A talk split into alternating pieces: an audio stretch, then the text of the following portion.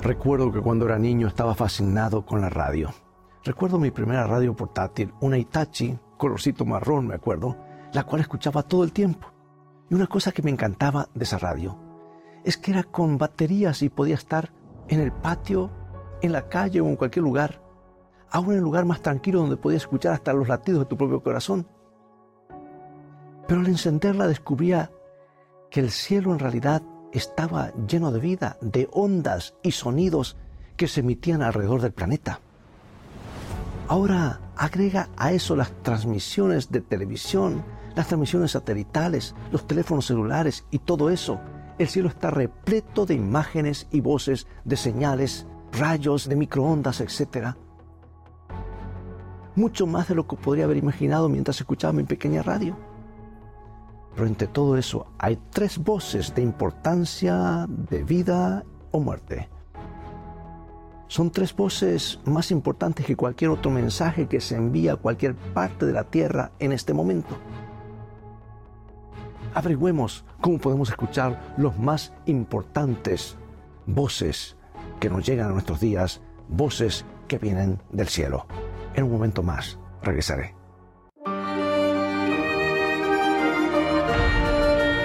Escrito está, declara el mensaje final de Dios para nuestro tiempo, presentando al Cristo viviente como la respuesta a nuestras más profundas necesidades. Escrito está con el pastor Robert Costa. En el libro de Apocalipsis se nos presenta tres ángeles que vuelan en el cielo, tres ángeles que llaman a todo el mundo con mensajes fuertes de importancia crítica. La Biblia describe esto, a estos ángeles y sus mensajes en el capítulo 14 del libro Apocalipsis. Y hoy consideremos juntos, consideraremos solamente el primero de esos tres mensajes, el mensaje del primer ángel. Y comenzaré a leer en el versículo 6. Y esto es lo que escribió San Juan, inspirado por Dios. Vi volar por el medio del cielo otro ángel que tenía el Evangelio eterno para predicarlo a los moradores de la tierra, a toda nación, tribu, lengua y pueblo.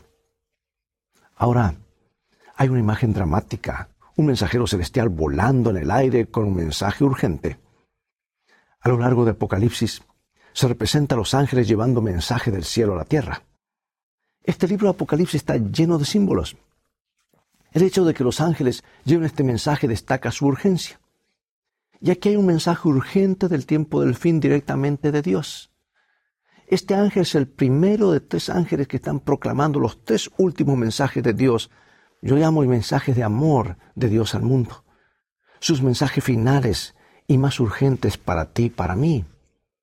Dios no juega con nosotros, amados.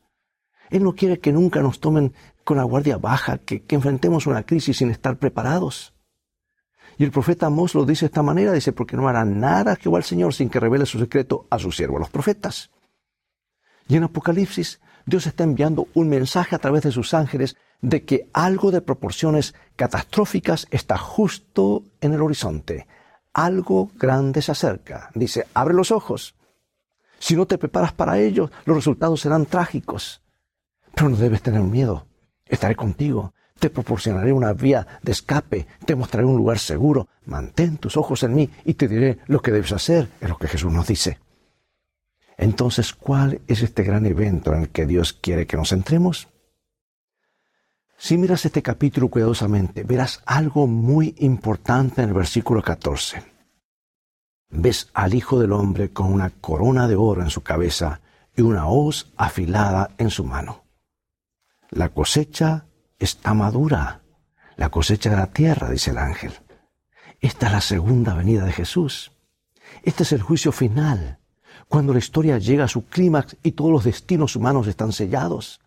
Entonces, obviamente, los mensajes que vienen justo antes de este evento son de vital importancia. Son la última advertencia de Dios, el llamamiento final de Dios, el último, el último llamado al altar de Dios.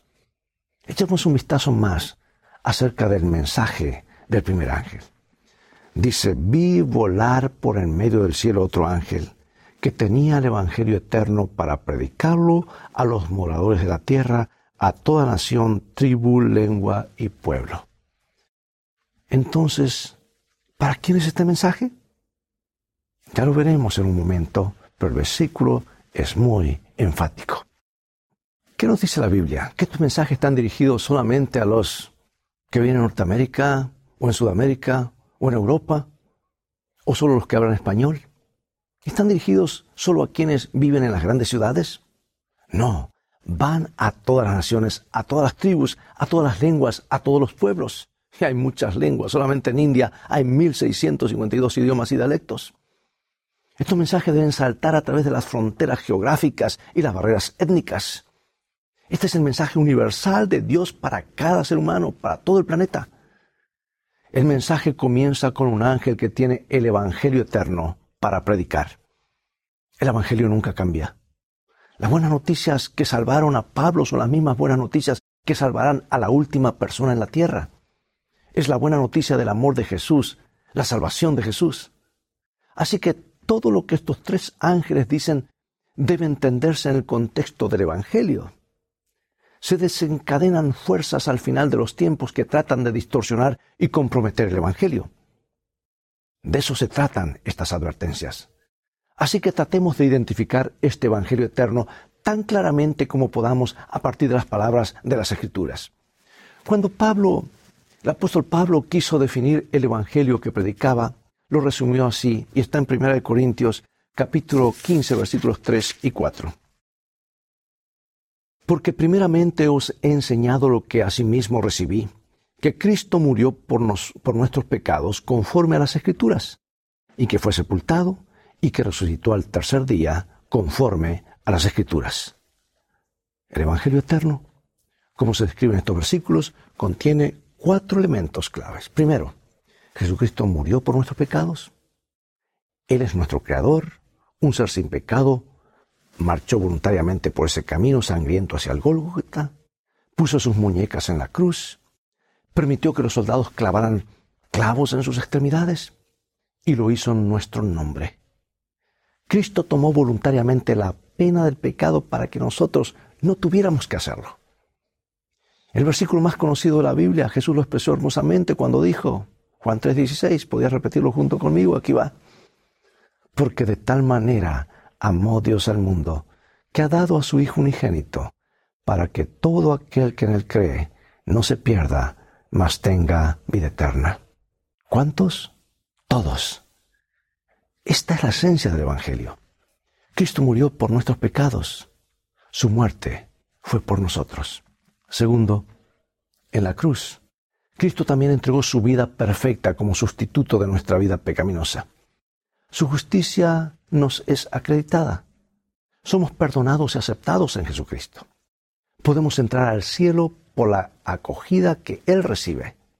Y tercero, Cristo resucitó de entre los muertos, salió victorioso de la prueba de la cruz, triunfó sobre las fuerzas del mal, y tres días después de que su cuerpo quebrantado fue bajado de la cruz, Él resucitó. Un ángel removió la piedra de su tumba y Él salió. Y cuarto, Cristo ascendió al Padre en el cielo. Él viene ante el Padre para presentar su sacrificio en nuestro favor. Él gana para nosotros el perdón y la aceptación. Por eso la pregunta más importante que enfrentas y enfrentarás en tu vida es esta. ¿Qué debo hacer para ser salvo? Esta es la pregunta más importante en este mismo momento de tu vida. La pregunta más importante cuando exhalas tu último aliento. Amigo, amiga, la cruz nos da una respuesta clara a esa pregunta es la solución que restaura nuestra relación rota con Dios. El Evangelio es el telón de fondo del mensaje del primer ángel de Apocalipsis 14. Él proclama a gran voz, temed a Dios, dadle gloria, porque la hora de su juicio ha llegado, y adorad a aquel que hizo el cielo, la tierra, el mar y las fuentes de las aguas. El mensaje tiene tres partes. Primero, nos dice lo que se supone que debemos hacer. Segundo, nos dice por qué se supone que debemos hacerlo. Y tercero, nos dice lo que ha sucedido que hace que este mandato sea tan críticamente importante. Entonces, primero veamos lo que se supone que debemos hacer. El mensaje nos dice que temamos a Dios y le demos gloria. Ahora la pregunta es, ¿qué significa? temer a Dios.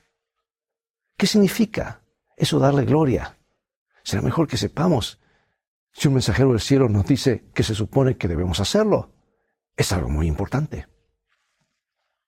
Temer a Dios significa estar asombrado de Él. Estar asombrado significa admirar, reverenciar, respetar profundamente. Si respetamos a alguien, anhelamos complacerlo o obedecerlo. A lo largo de la Biblia, temer a Dios o, respetar a Dios y obedecer a Dios están vinculados. Salomón dice, por ejemplo, recuerdas, dice, el fin de todo el, eh, el, asunto oído es este, teme a Dios y guarda sus mandamientos porque esto es el todo del hombre, todo el deber del hombre.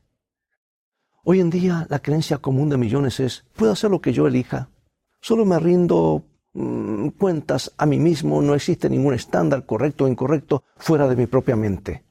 O sea, cada uno es la ley. Y aquí hago una, una pequeña pausa, hermano y hermana, amigo y amigo. ¿Sabes que hay una palabra, y no quiero complicarte la vida ahora con el griego, pero recuerdo una palabra que me quedó grabada cuando estudiaba teología. La palabra pecado quiere decir, eh, en griego quiere decir hamartía. Hamartía quiere decir errarle al blanco apuntar en otra dirección. En otras palabras, hay un centro, pero estoy apuntando hacia otro lado. Eso es pecado. Es apuntar a otro blanco. Y hay mucha gente que vive y hace lo que quiere. Y el libro Apocalipsis nos hace un llamado urgente. Temed a Dios, obedeced a Dios. Es que hay un estándar fuera de nuestra mente. Juan puso esto en un enfoque nítido, dice Apocalipsis 14:12. Aquí está la paciencia de los santos, los que guardan los mandamientos de Dios y la fe de Jesús. En los últimos días de la historia de la tierra, Dios ha enviado un mensaje urgente, amoroso y lleno de verdad que nos llama a volver a obedecerle.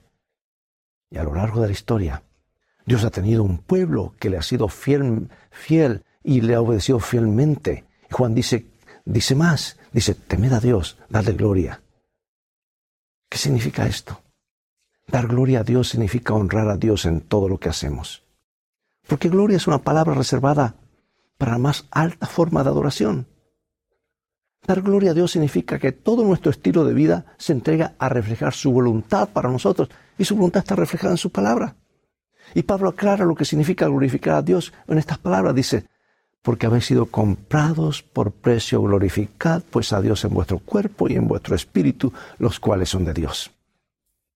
Así que ya sea que coman o beban, dice él, o cualquier cosa que hagan, háganlo todo para la gloria de Dios.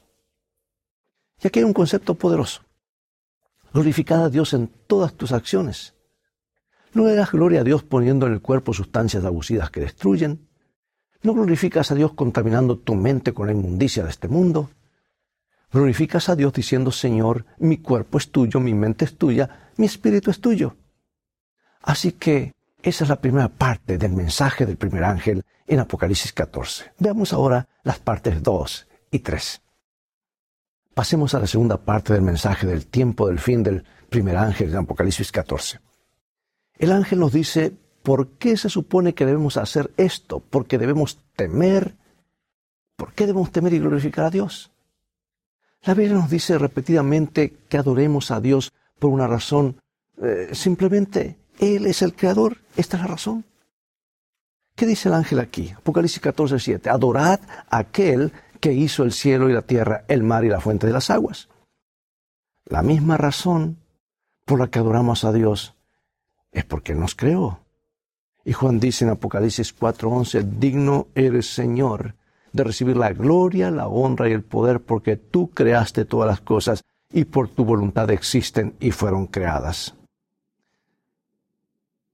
En una era en la que la opinión popular, llamada científica, es que la raza humana evolucionó durante millones de años a partir de amebas unicelulares y que nos hablan cómo surgieron esas amebas, con allí rayos que de alguna manera, eh, electricidad y que dieron origen a esto y lo otro. Hermanos, en medio de todo eso, Dios llama a, a nuestra sociedad a adorar, adorarlo a Él como creador. El conflicto final de la tierra, la última guerra espiritual de la tierra, se centrará en el tema de la adoración. Y Apocalipsis 14:7 nos llama a adorar al Creador. Ahora el versículo 19 nos llama a evitar adorar a la bestia.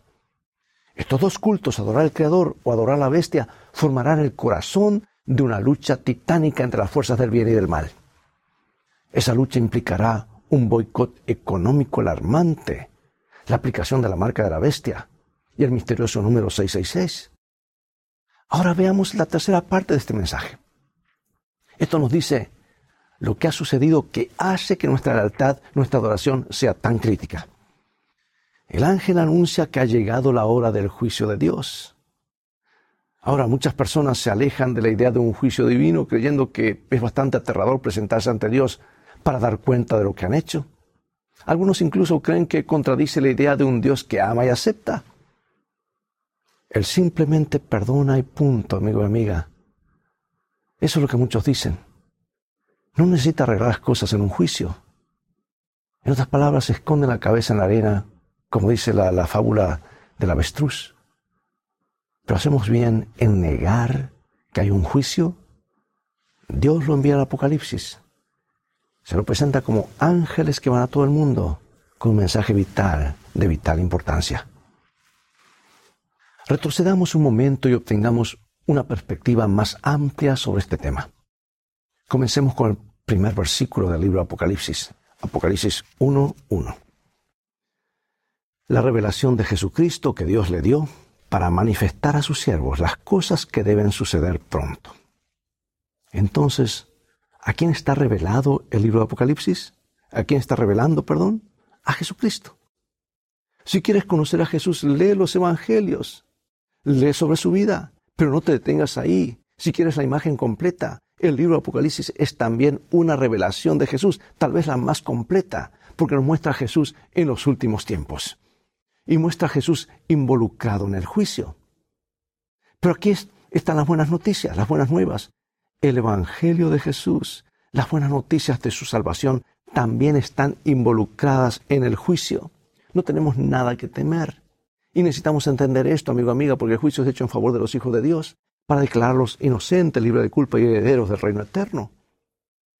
La verdad del Evangelio no elimina la verdad del juicio, al contrario, la reafirma. La verdad del Evangelio es la respuesta a la verdad del juicio. Recuerda al principio de los tiempos un ángel rebelde desafió el carácter de Dios. Lucifer afirmó que Dios era injusto.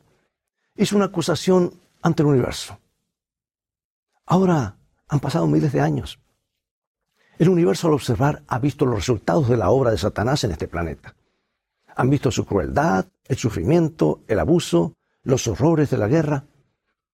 Y el universo también ha visto todas las cosas que Dios ha hecho para advertir a la gente sobre los resultados del pecado, todas las cosas que ha hecho para salvarnos. Pero todavía hay preguntas, grandes preguntas. ¿Ha sido Dios justo en su trato con cada individuo? ¿Realmente todos han tenido la oportunidad de tomar una decisión sobre la eternidad? La sentencia responde a estas preguntas, porque en el juicio, a medida que se revisen los casos, todos tienen la oportunidad de ver que Dios ha sido justo y equitativo. Todo el mundo puede ver que cualquiera que se pierde, se pierde debido a sus propias elecciones. Dios ha hecho todo lo posible para salvarnos. Al final de los tiempos, todo el universo proclamará gozosamente en un coro de alabanza sus juicios son verdaderos y justos. El juicio también se trata de tratar con el pecado de una vez por todas. Dios tiene que trazar una línea en algún punto y decir, basta, él no quiere que el pecado y el sufrimiento continúen para siempre, pero Él pondrá fin al pecado abierta y justamente. Él permitirá que todos vean exactamente cómo ha tomado sus decisiones. El pecado es una enfermedad mortal, un virus letal suelto en este planeta. Dios lo va a erradicar, pero lo hará solo en el punto en que cada persona haya hecho una, elección, en un momento en que la gente haya elegido entre la lealtad a Satanás o la lealtad a Dios. Y cada minuto cuenta, amigo y amiga. Porque se acerca un momento en que esas elecciones sellarán los destinos para siempre. Jesús regresará y destruirá el pecado.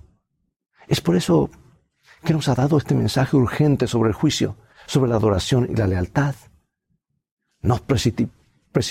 Rápidamente hacia el fin de los tiempos. Estamos acelerando hacia una colisión con los eventos finales de la historia de la Tierra. El juicio está sobre nosotros. Y demasiados han dejado engañar por la falsa sensación de que todo sigue como siempre, que simplemente ir a la deriva es suficiente. O poner, como dicen en inglés, el cruise control en un coche y que siga la marcha a esa velocidad. Este planeta se está hundiendo con tanta seguridad como el Titanic se hundió en el fondo del Atlántico. Pero hoy podemos tomar la mano extendida hacia nosotros. Jesús baja a esta tierra para dar vida eterna a todos los que le aceptan. Las voces del cielo nos llaman hoy en un mundo que se hunde. Se puede tener esperanza, certeza y seguridad. Dios perdonará tus pecados y te dará un nuevo corazón. Y Él lo hará ahora mismo. Acompáñame en oración. Padre Celestial, gracias por tu palabra que nos arroja luz para no andar en tinieblas. Gracias porque nos das un mensaje de advertencia y de amor. Y cómo escapar de, al acercarnos al fin de la historia de un planeta en rebelión.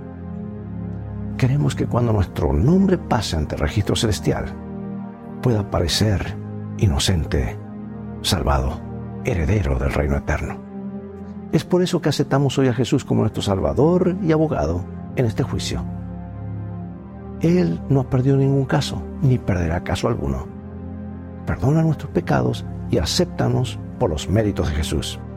Ayúdanos a amarte más y confiar más y más en ti a medida que pasan los días, a medida que pasan las semanas y los meses en este corto tiempo que aún nos queda antes que se cierre el tiempo de gracia y que Cristo regrese sigue guiándonos a toda tu verdad.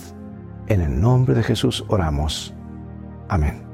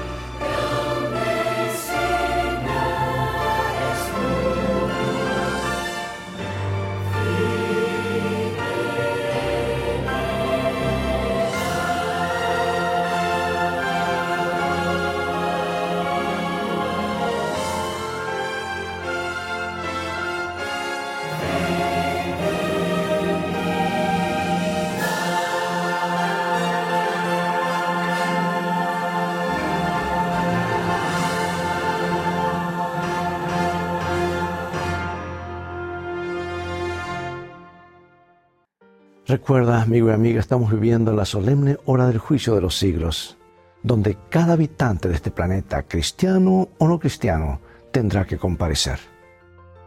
Pero no tenemos nada que temer si hemos hecho de Jesús nuestro abogado y salvador, pues el juicio es hecho en favor del pueblo de Dios, como dije. Hay una acusación pendiente, que por ser pecadores merecemos la muerte eterna, pero al aceptar a Jesús, Él ya cargó esa muerte por nosotros para que tengamos vida eterna y a través de sus méritos, Él ahora nos declara libres de culpa, inocentes y herederos del reino de los cielos. Este es tu destino. Ese es mi destino.